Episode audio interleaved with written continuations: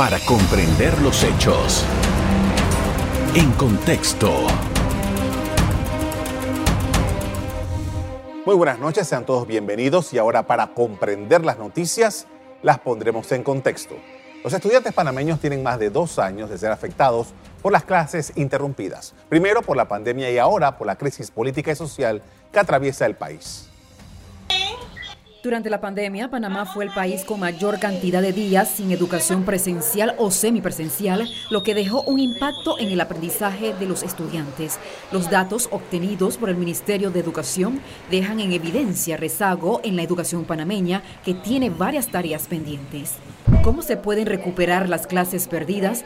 ¿Qué correctivos deben hacer las autoridades de educación? Nuestra invitada de hoy nos amplía la información. Estamos con la doctora Mirna de Crespo, es viceministra de Educación, con quien vamos a conversar sobre ese tema. Buenas noches. Buenas noches. Eh, tal como dice la nota, eh, pasamos dos años de pandemia, ahora el mes de julio, en todo el mes de julio, el sector público de educación no ha tenido clases producto del paro que decretaron los dirigentes magisteriales. ¿Qué evaluación hace usted del momento? Bueno, los estudiantes panameños siempre han recibido el impacto de las luchas sociales de este país en muchas ocasiones son parte de ella y en otras ocasiones no son la parte más eh, que sale más a flote, pero son los que más son golpeados por los efectos de esas interrupciones que van a producir vacíos en los aprendizajes, vacíos que es muy difícil de rellenar posteriormente. En, otros momentos hemos visto, eh, profesora, que eh, se anuncia, algunas veces ha cumplido, otras veces no, que la reposición de los días perdidos. ¿Esto realmente ayuda en algo, en, esa, necesidad de, información, en esa, esa, necesidad de educación que tienen los estudiantes? Mire, el aprendizaje es un ciclo continuo. Cuando usted corta, el estudiante entra en un proceso de olvido, como cualquiera de nosotros, como quien está viendo una película y la interrumpe y luego regresa un mes después y tiene que echar para atrás. Aquí el echar para atrás significa que tienes que afianzar de atrás primero, recordar para entonces continuar con lo que ya debías haber dado. Cuando termina el año, ese es un estudiante que perdió logros de aprendizaje porque no va a llegar a cumplirse. No importa lo que haga la persona, no importa las estrategias que utilice, siempre habrá pérdidas de logros de aprendizaje. Ese es un problema que no hemos querido ver, pero que es así. Ahora, el la dirigencia magisterial tradicionalmente en Panamá ha sido beligerante y ha estado en las calles por diferentes motivos, no solamente el tema educativo, eso es ya más de 40 años. Ahora, eh, ¿cómo, cómo eh, enlazar esta necesidad social, y democrática de un sector importante con la necesidad de eh, darle clases a los estudiantes? Mire, el sector docente en este país ha logrado triunfos, éxitos de toda índole, con luchas en las calles. Yo he sido parte de esos movimientos, pero uno tiene un grado de responsabilidad que es asumir el qué vamos a hacer todos para hacer que ese estudiante consiga niveles de calidad, extendiendo el tiempo diario de clases, alimentando más a esos estudiantes para que puedan resistir una jornada más larga. Usted en cuatro horas y media, cinco horas, con interrupciones de recreo de los padres, de todo, no lo puede lograr. Extendiendo el calendario, cambiando fecha, eliminando actividades. Ahí, en este país se celebra días de, todo. Entonces, el maestro participa en toda esa clase de días. Bueno, empezar a reducir y establecer prioridades. Tiene que haber una política de prioridades. ¿Qué es lo que yo quiero que el estudiante comprenda y entienda? Y me disculpa, aquí hay cantidad de bachilleratos diferentes, cantidad de planes de estudio, cantidad de asignaturas que el estudiante tiene que dar. Entonces, cuando usted hace ese cóctel, esa pulverización del aprendizaje, lo vuelve pedacitos. Entonces, el estudiante tiene que ver cómo memoriza, pero ya allí el aprendizaje significativo va perdiendo vigencia y lo vemos en las pruebas. Entonces, establecer mecanismos, metodologías, las capacitaciones efectivas de ese docente para que veamos cómo entre todos, padres de familia, docentes, y la parte administrativa de la enseñanza del aprendizaje aquí en este país. Entonces, nosotros ahí podremos lograr con estudiantes más fortalecidos. De lo contrario, seguiremos sintiendo vergüenza de los resultados internacionales y nacionales que nos demuestran que en las últimas pruebas salieron peor que en las anteriores. Entonces, este es una no es hacer mesas y mesas y mesas de diálogo, es proponerse cuáles son las verdaderas metas que se quieren lograr en este país. Y en eso la dirigencia y todos los docentes tienen muchísimo que ver, que opinar, pero no diluir todo lo que se hace. Un diálogo puede durar años y al final los logros son mínimos. Entonces, priorizar. Profesora, los, los estudiantes, como dice la nota que pusimos al principio, tuvieron dos años en el sector público, más que nada, fuera de las posibilidades de estar en una aula de clase con todas las condiciones, algunos casos mejores que otras, pero bueno, eh, eh, en las aulas de clases. Ahora bien, esta ya sabemos, por unas investigaciones que ha hecho el propio Ministerio de Educación, que los estudiantes tienen una serie de falencias, tienen unos serios, incluso hasta psicológicos. Eh, esto profundiza esta, esta ausencia ahora en las clases, profundiza esos problemas que ya traemos de arrastre. Pues claro, claro que lo hace. Usted a un niño de primaria y a un niño de preescolar no le puede dar una educación virtual con la misma calidad que la presencial. Estos días no ha tenido ni una ni la otra, ni la virtual ni la presencial, porque las escuelas oficiales se han tenido que ver en la necesidad de cerrar sus puertas porque los educadores no están, no están. Pues entonces ¿Cómo decirle al niño que su mamá trabaja, su papá trabaja, están fuera? ¿Qué hace usted con ese niño? ¿Quién se lo va a atender a nivel de aprendizaje? Va a aprender de quien tenga cerca, de sus compañeritos, de sus amigos, del vecino, del que esté por ahí. Entonces, claro que nosotros ante eso tenemos que idear cómo vamos nosotros a hacer afianzamientos, porque estos veintitantos días que ya llevamos usted no va a ver un estudiante con una concentración buena. Aunque estén dando clases virtuales en algunos centros, usted va a verlo acostado y lo ve en la cámara. Yo he visto el montón de videos que me mandan de los compañeros de otros, dice acostado y el maestro allá, del lado de allá, hablando para las escuelas que lograron dar algo de virtualidad.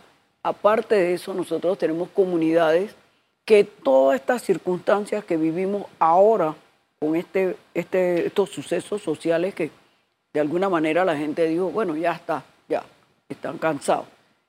Pero antes de esto, en los dos años esto, las diferencias han sido muy marcadas. El que tiene señal, el que tiene tecnología, el que no la tiene, el que recibe guías, el que no recibe, el que recibe un radio. O sea, esto, quieran o no, nosotros no podemos engañarnos, decirnos que se logran resultados la edad del niño, la etapa del niño es fundamental. Usted tiene un niño en primer grado que no aprende a leer y encima de eso le pones notas.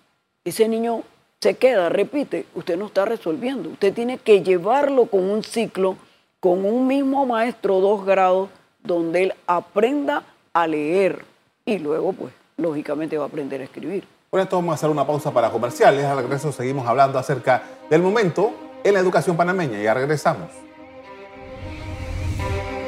En contexto.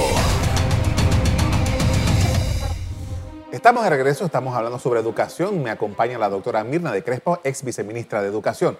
Y uno de los temas que ha aflorado ahora en esta conversación que están teniendo los dirigentes magisteriales con representantes ya del gobierno eh, es eh, que es una vieja promesa, bastante he escuchado toda mi vida hablando de esa aspiración de que el 6% del Producto Interno Bruto de Panamá sea asignado a la educación. ¿Esto es posible? Claro que es posible dependiendo de la voluntad de, eh, la administración de presupuesto. Pero el problema es la administración del que sea, el porcentaje que sea. Cuando usted tiene un 6%, ya tiene los niveles de salario de los educadores elevadísimos, que nos critican continuamente que se elevó, que no se hizo evaluación, etcétera. Pero ya esa queja no debiera estar, ¿verdad? Sin embargo, la distribución es la importante. Usted puede tener una escuela donde el FESE casi no se toca, porque el proceso burocrático para las adquisiciones, las compras, las reparaciones, lo frena al, director, a la comunidad educativa, lo frena. Entonces, usted llega a diciembre y encuentra escuelas que no les queda nada, porque era muy poco, y otras que le queda un montón, pero tenían necesidades. Entonces, hay que saber administrar ese presupuesto, hay que darle seguimiento, capacitar en el uso del FESE, que se hace, pero muchísimos le temen a que cuando dejan el puesto puedan ser objeto de una auditoría que los afecte, los perjudique y los saque del sistema. Entonces, todo eso hay que irlo revisando. Otro de los puntos que nosotros vemos en el presupuesto es cómo usted tiene escuelas extremadamente dotadas de equipo, extremadamente, y usted se va a la área de difícil acceso, usted va a Codri, a Ñocribo, a toda esta área, y se queda asombrado de que está hablando de otro Panamá, porque no hay ni cercanamente las dotaciones que hay acá en la ciudad o hay en las, en las capitales de provincia. O sea, son contrastes que usted lo va a ver en las pruebas de ingreso de la Universidad de Panamá, de la Universidad Tecnológica, de una universidad particular, porque todo esto lo lleva a usted a un logro de aprendizaje elevadísimo. Si usted tiene toda la tecnología, se va a ver y depende de los directores y directoras que dirijan el área. Toda esta distribución de recursos, uno puede trabajar casi con nada, con el apoyo de los padres, usted logra mucho. Nosotros hicimos laboratorios en San Miguelito con la ayuda de los padres, pero esa no es solo responsabilidad de ellos es una asignación presupuestaria acorde con las necesidades, no acorde con quien les cierra calle, porque allá que van a cerrar un río. Ahora, doctora, hablando sobre esto, el tema presupuestario, eh, la necesidad de que el, el, porcentaje sea mayor.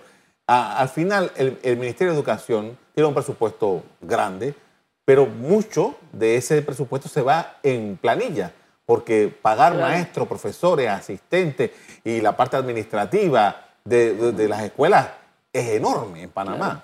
Claro, pero priorizar, como lo que estamos viendo en este momento, que la gente se cansó. Bueno, nos cansamos. ¿no? Restringo la salida, los viajes, verifico el uso de viáticos, verifico las posiciones que tiene cada uno, cuántas personas yo necesito de planta y cuántas necesito realmente en las áreas donde hay necesidades. O sea, cómo distribuir un presupuesto sanamente, tomar ejemplos de otros países, qué se hace para llevar una distribución equitativa, no igual, equitativa, al que menos más y al que más menos. De esta manera yo creo que podemos nosotros elevar esa formación que nosotros tenemos con un presupuesto con el que se puedan manejar. Algunos observadores algunos críticos del gobierno, del sistema, dicen, ok, podemos asignar el dinero, se puede buscar la forma eh, presupuestaria, pero eh, ¿a cambio de qué? ¿Qué da el sistema?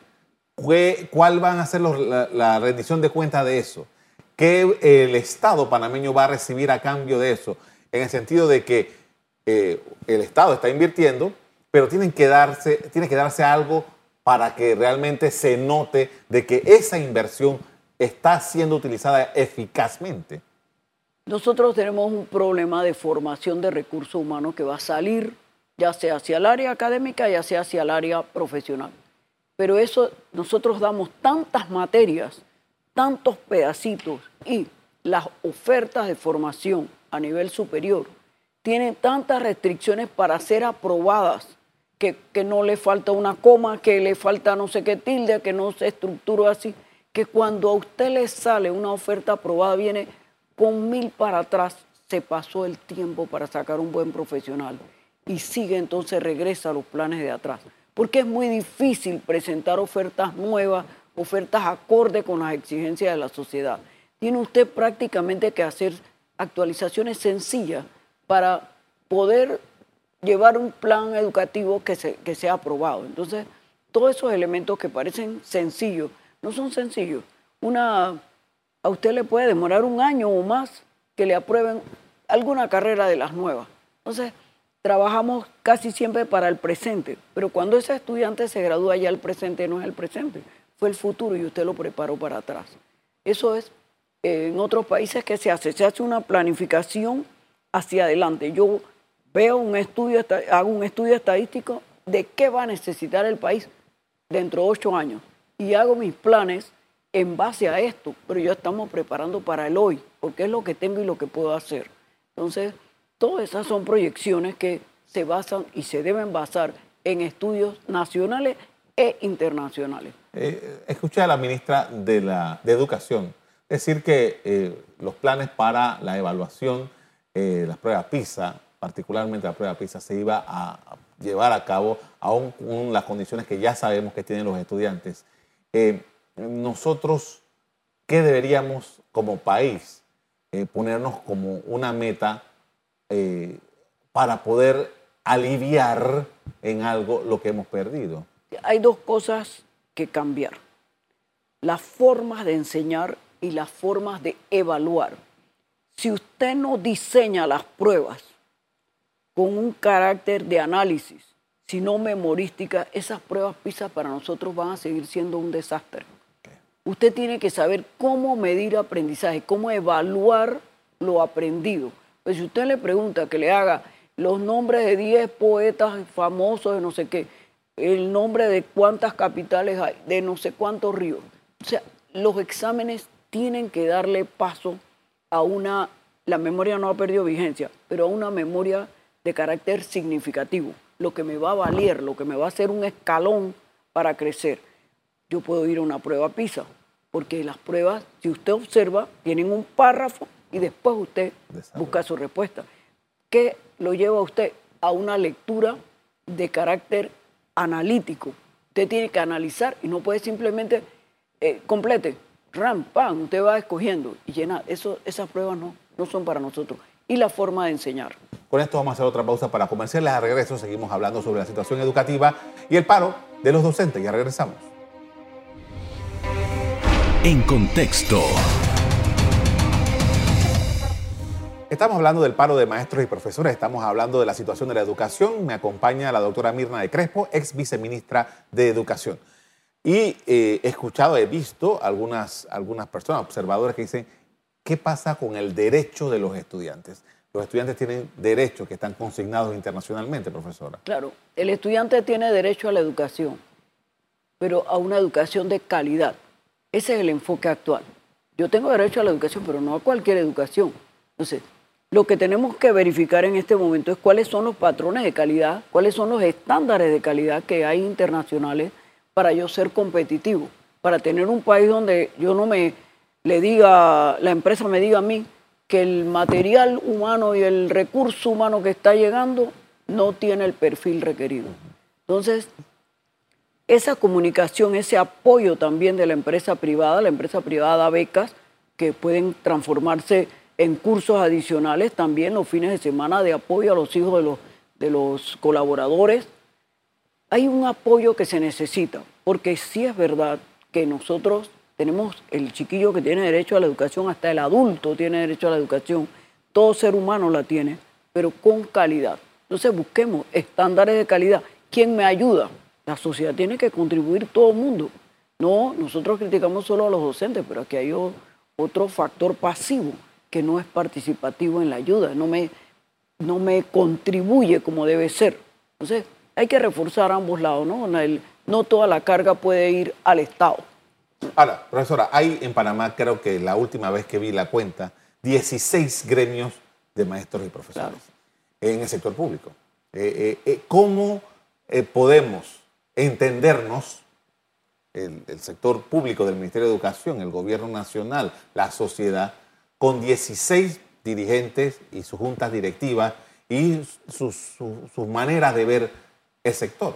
Bueno, ese es un asunto muy interno de los gremios que siempre yo he considerado que son demasiados gremios, pero siempre es porque hay choques entre los conceptos que tiene una parte de la dirigencia y otros que ya están y salen de un núcleo. Se van abriendo núcleos de los mismos, se van separando por choques que hay internos y consideran que ellos tienen otra línea, otra visión y hacen su gremio. Entonces, eh, yo creo que la cantidad, la verdad es que, como dice, me decían algunos docentes, bueno, es que divide y vencerás.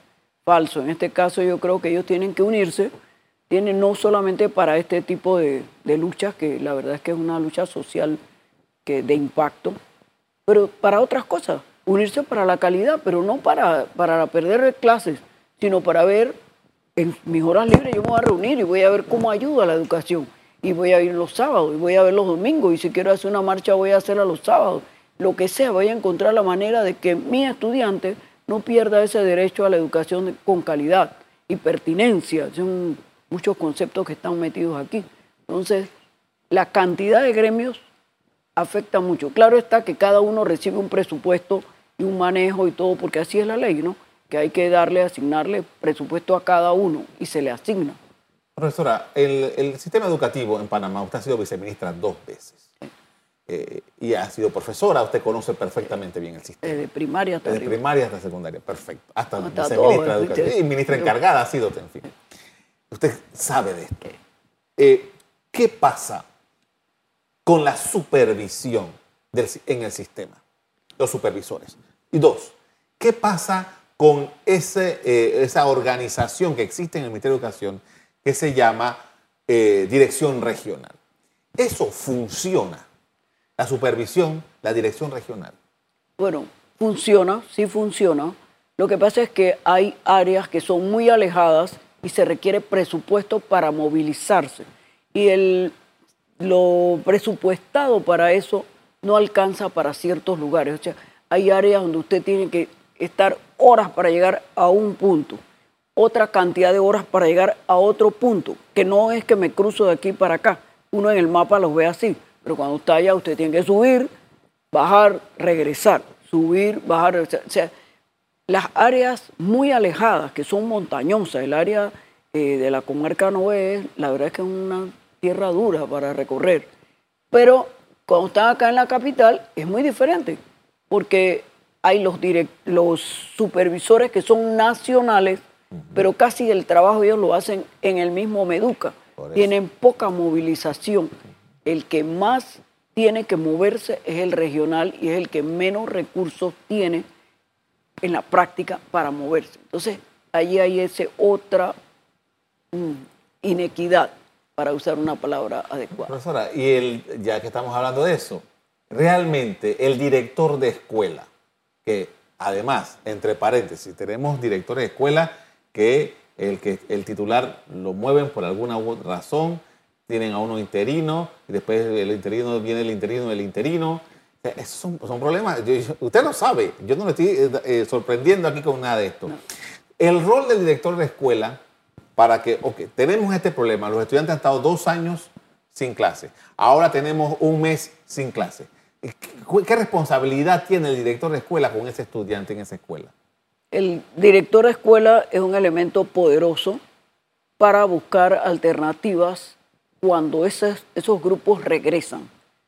Si no se hace inmediatamente reunión con los padres de familia y los docentes para ver si van a extender el horario más abajo de lo que termina, o si van a ir los sábados, si van a tener reforzamiento, cómo hacen grupos de estudio, cómo integrar pequeños monitores en cada salón, que el estudiante ayude a sus compañeros, el que mejor está. O sea, las técnicas tienen que cambiar y el director es muy importante porque el director cuenta con una comunidad educativa, con un grupo con el que se puede reunir y de allí bajar ideas, establecer eh, estrategias para ver cómo vamos nosotros a equilibrar esas deficiencias que tienen los alumnos producto del olvido, producto del no recibir.